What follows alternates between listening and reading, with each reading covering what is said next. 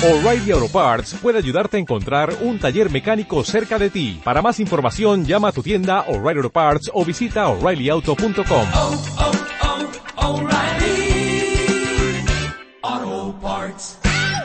Cuán firme cimiento se ha dado.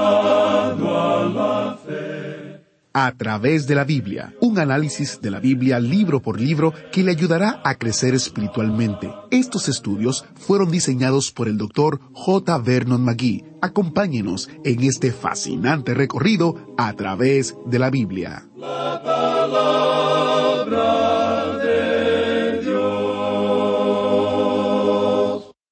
¿Por qué la gente buena sufre y los malvados parecen prosperar?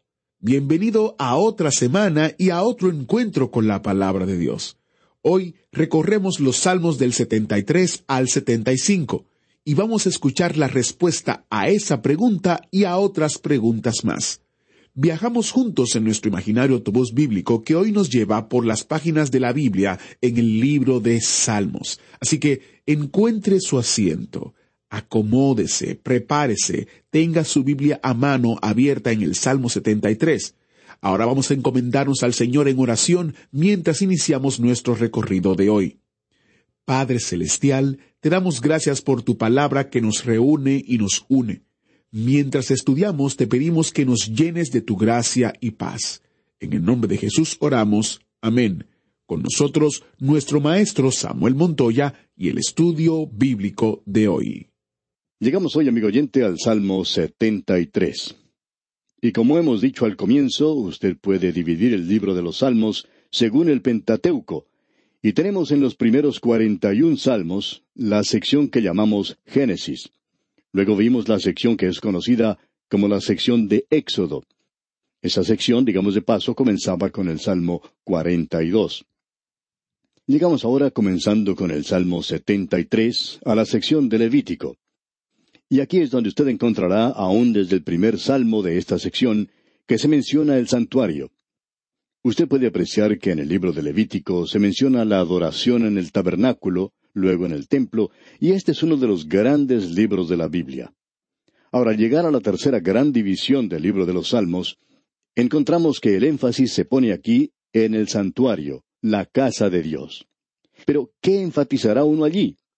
Bueno, el libro de Levítico enfatizaba dos cosas, la santidad de Dios y también que sin el derramamiento de sangre no hay remisión de pecados.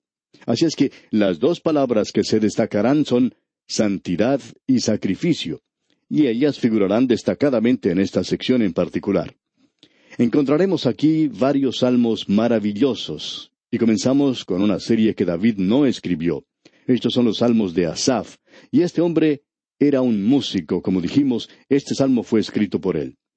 Comencemos entonces con este salmo de Asaf, el salmo 73. Comienza diciendo en el versículo uno, Ciertamente es bueno Dios para con Israel, para con los limpios de corazón. En el mismo comienzo del Salmo se nos destaca que Dios es bueno para con Israel, la nación de Israel. Ahora, ¿quiere decir eso a todo israelita? No, está limitado a aquellos con corazón limpio. Ahora, ¿quiénes son ellos? Bueno, son aquellos que se han acercado con su sacrificio y que tienen un deseo de servir a Dios y que quieren andar con Él. Amigo oyente, en el día de hoy, si usted ha sido salvo, usted quiere andar con Dios, usted quiere tener comunión con Él, usted quiere ser limpio, quiere tener un corazón limpio. Y eso es algo que sigue naturalmente como el día sigue la noche. Usted no puede llegar a Cristo y aceptarle como Salvador y continuar viviendo como antes. Si usted hace eso, usted no ha sido salvo en realidad. Esa es toda la historia, y creemos que es necesario asirnos a eso tenazmente en el presente. Por tanto, nosotros inmediatamente somos colocados en la presencia de Dios, pero somos colocados ante Él en base a que Él nos ha limpiado. Él es quien nos limpió. Cuando nos allegamos a Él tenemos perdón de pecados y somos lavados, lavados con agua por la palabra de Dios. Nos damos cuenta que no solamente somos lavados por la sangre de Cristo, sino que somos lavados por la palabra de Dios. La palabra de Dios nos santifica, y luego queremos andar bien agradándole a Él. Este hombre, pues, se allegó a la presencia de Dios y podía decir, Dios es bueno para con Israel. Ahora él tenía un problema, y creemos que este podría ser su problema, como lo es mío también, o quizá no sea suyo, pero por cierto que es mi problema. El problema es el siguiente. ¿Por qué permite Dios la prosperidad de los impíos? ¿Y por qué parece que el pueblo de Dios sufre más que los otros? Eso nos ha preocupado muchas veces. Hemos visto que el pueblo de Dios pasa por pruebas, hemos visto al pueblo de Dios sufriendo. Luego hemos podido apreciar la prosperidad de los impíos, y en realidad es muy difícil comprender eso. El autor de estos estudios bíblicos, el doctor J. Vernon McGee, contaba lo siguiente. Cuando nació mi primera hijita, decía él, en el mismo hospital Dios tomó a esa criatura. Esa criatura murió allí, yo solamente tuve la oportunidad de escucharla llorar. Eso fue lo único que esa pobre criatura pudo hacer en su vida, llorar. Pero por cierto que tuvo un mensaje para muchas personas, ya que a causa de su muerte pude escribir un libro con un mensaje que presenté en el entierro de ella, y debo decirle que nunca me olvidaré de ese día. En el hospital, continuaba el doctor Magui, en una sala al frente de la que ocupaba mi esposa, se encontraba una señora que era muy rica, que tenía amigos muy ricos también. Cuando los amigos llegaron, se pusieron a celebrar el nacimiento de una pequeña criatura, un muchachito, y ellos celebraban brindando con champaña, como muy contentos de tener esa criatura, quien era todo lo que ellos querían. Usted sabe cómo se ven a veces los recién nacidos, con sus caritas aplastadas, pero aún así son cosas preciosas para sus padres. Todos nosotros creemos que nuestros hijos recién nacidos son los más hermosos que existen. Pues bien, continuó el doctor Magui, esta gente estaba muy contenta y se puso a celebrar brindando con champaña. Ellos eran muy ricos. La enfermera nos dijo que ellos eran una de las familias más ricas de la ciudad. Yo salí, continuaba el doctor Magui, por un rato y quería olvidarme de todo. Salí a un balcón que tenían allí y me senté afuera, ya que era verano. Clamé a Dios, y debo ser bien honesto aquí. Aún hasta el día de hoy no comprendo por qué Dios se llevó a nuestra hijita y dejó a aquel otro muchachito. Bien, ellos tenían dinero, eran muy ricos, por supuesto, vivían en abundancia. Aún hasta el día de hoy he visto cosas que aparecen escritas en los periódicos acerca de esta familia, y ese niñito que nació entonces probablemente era ya un adulto y tendría la misma edad de mi hija si ella hubiera vivido. Y hablando honradamente, debo decirle que yo no comprendo todo esto, no tengo la respuesta. Y alguien quizá me diga, bien, entonces usted, que es pastor, ¿no tiene la respuesta? Bueno, dice el doctor Magui, no tengo la respuesta. Entonces, ¿cómo puede usted consolar a otros? Bien, puedo decirle que yo no tengo la respuesta, pero sé quién la tiene. Y él me ha dicho que debo caminar con él por medio de la fe. Él me ha dicho que la forma de probarme es poniéndome en la oscuridad. Luego yo extiendo mi mano y me tomo de la de él. Y él me ha dicho, tú puedes confiar en mí. Y yo no sé por qué, pero él sí lo sabe. Y algún día, amigo oyente, él me lo va a explicar. Hasta aquí las palabras del doctor Magui. Ahora, el escritor de este Salmo 73, Asaf, tenía el mismo problema. Él era un músico y un levita y tenía un problema similar. Quizá usted también tenga un problema parecido es algo bastante difícil de comprender. Notemos ahora lo que él dice en los versículos dos y tres de este Salmo setenta y tres. En cuanto a mí, casi se deslizaron mis pies, por poco resbalaron mis pasos, porque tuve envidia de los arrogantes, viendo la prosperidad de los impíos. Dios es bueno para con Israel, Él es bueno para con el remanente, y Asaf es parte de ese remanente, pero él tiene este problema. Asaf dice, He mirado a mi alrededor en esta nación, y me doy cuenta que los impíos entre nuestro pueblo son los que están prosperando, y los buenos no lo están haciendo. Escuche usted lo que dice aquí en los versículos cuatro al seis. Porque no tienen congojas por su muerte, pues su vigor está entero. No pasan trabajos como los otros mortales, ni son azotados como los demás hombres. Por tanto, la soberbia los corona, se cubren de vestido de violencia. Ellos son muy soberbios, tan soberbios como este matrimonio al cual hizo referencia el doctor Magui. Son soberbios, arrogantes, llenos de orgullo. Y luego Asaf dice algo más en el versículo siete. Los ojos se les saltan de gordura, logran con creces los antojos del corazón. Hay gente que tiene de todo lo que desea. Quizá ellos no lo podrán disfrutar tanto como aquel que no tiene tantas cosas, porque cuando uno que es pobre obtiene algo, entonces sí que lo puede disfrutar. Pero no es lo mismo con esta gente que tiene de todo. Siempre lo han tenido así. Luego, al leer este salmo, uno se puede dar cuenta que los ojos de esta gente están lagañosos, nublados. Ellos han estado bebiendo demasiado, demasiada vida nocturna. Y el versículo dice, los ojos se les saltan de gordura, logran con creces los antojos del corazón. Y el versículo ocho continúa, se mofan y hablan con maldad de hacer violencia, hablan con altanería. A ellos no les preocupa pisotear a los pobres. Los ricos en muchas partes son los que escriben las leyes de los países y luego ellos son los primeros en desobedecerlas, pero ellos obligan a los pobres a cumplirlas. Sin embargo, uno puede mirar dónde están los ricos en el presente. Ellos no están siguiendo la línea que se ha trazado, pero que usted y yo debemos seguir. Esto es algo que a uno le puede amargar cuando mira alrededor de uno. Notemos ahora lo que dice el versículo nueve. Ponen su boca contra el cielo y su lengua pasea la tierra. Uno puede escuchar a los ricos en el presente. Ellos son los que siempre están apareciendo en la televisión, ellos son los que aparecen en las noticias. Y su lengua pasea la tierra. No hay nada mejor que la radio y la televisión para que ellos hagan esto.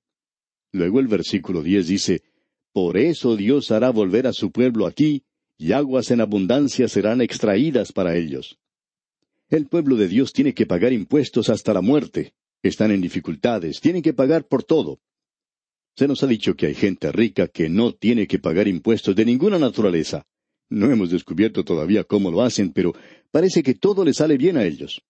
Ahora el versículo once de este Salmo setenta y tres dice, y dicen, ¿cómo sabe Dios? ¿Y hay conocimiento con el Altísimo? Ellos no tienen ningún interés en Dios, no saben nada acerca de Él, y preguntan, ¿y hay conocimiento en el Altísimo? Ellos no están interesados en Dios, su dinero es su Dios. Y el versículo doce continúa, He aquí estos impíos, sin ser turbados del mundo, alcanzaron riquezas. ¿Le molesta a usted eso, amigo oyente? A mí me ha molestado en algunas ocasiones. Escuche ahora lo que dice el versículo trece. Verdaderamente en vano he limpiado mi corazón y lavado mis manos en inocencia.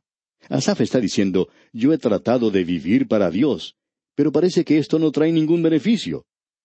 Y luego leemos en los versículos catorce al dieciséis, Pues he sido azotado todo el día y castigado todas las mañanas. Si dijera yo, hablaré con ellos, he aquí a la generación de tus hijos engañaría. Cuando pensé para saber esto, fue duro trabajo para mí. Asaf dice, esto me está preocupando, no puedo dormir de noche. Y luego llegamos a la respuesta. Leamos el versículo 17.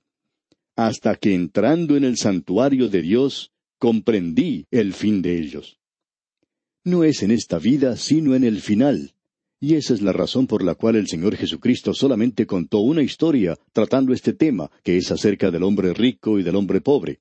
Él quería ilustrar lo que ocurría después de esta vida. Uno era rico y el otro era pobre. Y amigo oyente, si usted no se allega a la palabra de Dios, usted va a amargarse mucho si mira la injusticia que existe. Pero cuando se acerca a Él y lee una historia como esa, usted se dará cuenta que Dios hoy juzgará a los ricos. Ese hombre rico mencionado en esa historia fue a parar a un lugar de tormento, y allí se encuentra hoy. Ese fue su fin. Pero si usted hubiera observado su funeral, quizá no hubiera podido ver nada como eso, porque todos los que estaban rodeando su féretro estaban tratando de hacerlo entrar al mismo cielo, todos estaban diciendo cosas buenas acerca de él, cuanto había dado a las obras de caridad y todas esas cosas por el estilo. Pero, amigo oyente, él estaba allá en un lugar de tormento. Pero aquel otro pobre, aquel otro pobre hombre a quien ni siquiera le dieron un entierro decente, quizá simplemente arrojaron su cuerpo a un basural, sin embargo, los ángeles lo tomaron y lo llevaron a la misma presencia de Abraham. Y debemos aclarar aquí, amigo oyente, que este hombre pobre no fue al cielo porque era pobre, sino porque siempre se acordó de Dios, porque amaba a Dios, su mayor riqueza era Dios mismo. Usted debe permanecer muy cerca de Dios, amigo oyente, si no quiere amargarse y volverse cínico al mirar este mundo y observar lo que ocurre a su alrededor. Y esa es la razón para la existencia de un santuario, como se ha mencionado. Y en mi Dios, amigo oyente, es en quien usted puede confiar en el día de hoy. Yo no tengo la respuesta a sus dudas porque yo no tengo la respuesta a mi pregunta tampoco, pero conozco a alguien que la tiene. Pero él no dijo que me lo iba a decir ahora mismo. Él simplemente dijo, confía en mí, yo tengo la respuesta. Y algún día, amigo oyente, en su presencia, él me lo explicará. Mientras tanto, yo debo mantenerme con el conocimiento de que Él algún día me va a mostrar que lo que Él hizo era mucho mejor. No comprendo eso tampoco, amigo oyente, pero eso es lo que Él va a hacer. Este es un salmo maravilloso, y como resultado de todo esto, ¿qué es lo que va a hacer Asaf? Bueno, escuche usted lo que dice aquí el versículo 23. Con todo, yo siempre estuve contigo, me tomaste de la mano derecha. Ya le había dicho, amigo oyente, que él tomaría su mano. Él ha tomado la mía. Él me ha dicho, camina conmigo. Esa es la lección que uno puede aprender de esto, y esto es lo que el salmista está diciendo. Me tomaste de la mano derecha. Ahora el versículo 24 continúa, Me has guiado según tu consejo, y después me recibirás en gloria. Yo estoy con él en el día de hoy, amigo oyente, y puedo decir junto con el apóstol Pablo en su carta a los Filipenses, capítulo uno, versículo seis, estando persuadido de esto, que el que comenzó en vosotros la buena obra, la perfeccionará hasta el día de Jesucristo. No me diga que Él no va a hacer eso, porque eso sucederá tal cual Él dijo. Y ese es el mensaje de este salmo. Leamos una vez más este versículo veinticuatro. Me has guiado según tu consejo, y después me recibirás en gloria. No puedo pedir nada mejor que eso, amigo oyente, así es que simplemente confiaré en Él hoy y si a usted no le parece mal, pues yo voy a continuar con él.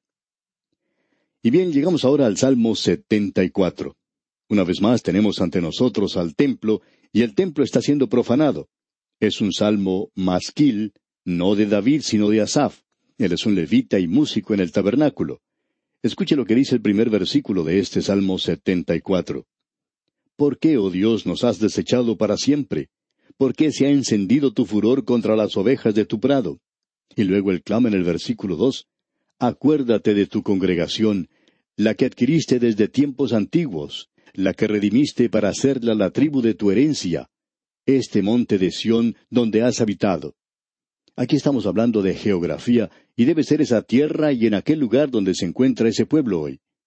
Notemos ahora los versículos tres y cuatro de este Salmo setenta y cuatro.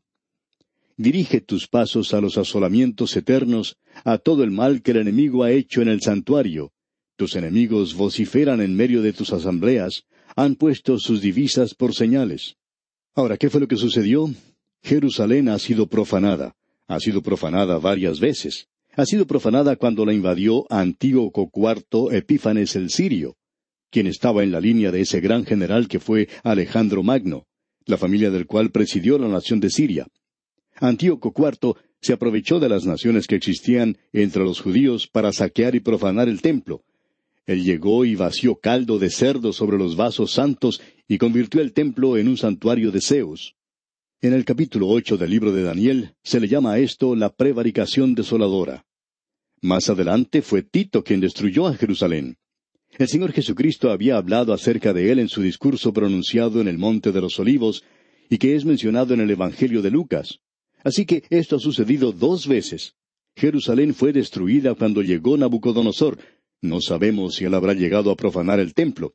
Él simplemente dejó todo hecho cenizas. Ahora esto mira hacia el futuro, hacia otro día que se acerca, cuando el templo será reedificado y una vez más será profanado en aquel día que está por venir. Y este es un clamor a Dios para que Él libre a su pueblo. Usted puede imaginarse lo desanimados, lo desalentados que ellos estarían cuando Nabucodonosor destruyó el templo y quemó la ciudad. Ahora notemos lo siguiente aquí en el versículo doce. Pero Dios es mi rey desde tiempo antiguo, el que obra salvación en medio de la tierra. Luego en el versículo dieciocho tenemos unas palabras maravillosas. Leamos. Acuérdate de esto, que el enemigo ha afrentado a Jehová, y pueblo insensato ha blasfemado tu nombre. El enemigo se ha apoderado de nosotros y hay muchos en la nación de Israel que han actuado de manera insensata. Ellos no se han vuelto hacia Dios. Sin embargo, el remanente, en el versículo 19 vemos, no entregues a las fieras el alma de tu tórtola, y no olvides para siempre la congregación de tus afligidos. Ellos están clamando, Sálvanos Dios en medio de estas dificultades. Amigo oyente, no importa lo malos que sean sus problemas, Él está mirando hacia aquel día. No sabemos cuál es su problema, amigo oyente, pero cualquiera que sea, y quien quiera que usted sea, Él lo librará. Él liberó a su pueblo de situaciones mucho más difíciles de las que nosotros tenemos, y en el futuro Él va a hacer un trabajo mucho mejor que eso. Ahora en el versículo 22 leemos, Levántate, oh Dios, aboga tu causa, acuérdate de cómo el insensato te injuria cada día. Nuevamente el llamado a Dios para que actúe en victoria. Y esta es una oración que reconoce esto. Y así llegamos al Salmo 75, que es una oración, un cántico, un salmo de Asaf. El anterior, el Salmo 74, había sido una oración de Asaf, y era una instrucción diciéndole a usted que puede confiar a Dios todos sus problemas. Tenemos ahora aquí un cántico de libertad, un cántico del triunfo que llegará, y es por tanto un salmo de fe. Escuche usted lo que dice aquí el primer versículo de este Salmo 75. Gracias te damos, oh Dios, gracias te damos, pues cercano está tu nombre. Los hombres cuentan tus maravillas. Dios protegerá a su pueblo finalmente en este mundo. Es algo maravilloso lo que se nos declara aquí en este Salmo 75. En este Salmo, en el versículo dos leemos, Al tiempo que señalaré, yo juzgaré rectamente. Eso quiere decir que cuando Él venga, lo hará en un tiempo que ya ha sido establecido. Cuando nuestro Señor anduvo por este mundo, Él ocupó un lugar de humillación propia, es decir, se humilló a sí mismo, Él la tomó por sí mismo, y él dijo que nadie sabía cuándo iba a volver. Ningún ángel lo sabe, ningún hombre lo sabe. Aún él, cuando estuvo aquí, tomó ese lugar y dijo, ni aun el Hijo del Hombre sabe, solo mi Padre que está en los cielos, él sabe cuál es ese día. Y él vendrá en el día señalado, amigo oyente.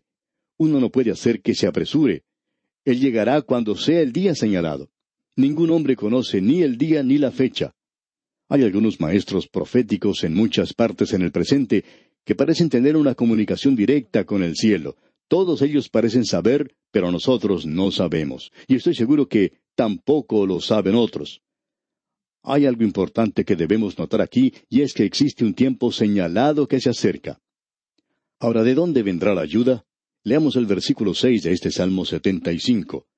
Porque ni de oriente ni de occidente, ni del desierto viene el enaltecimiento.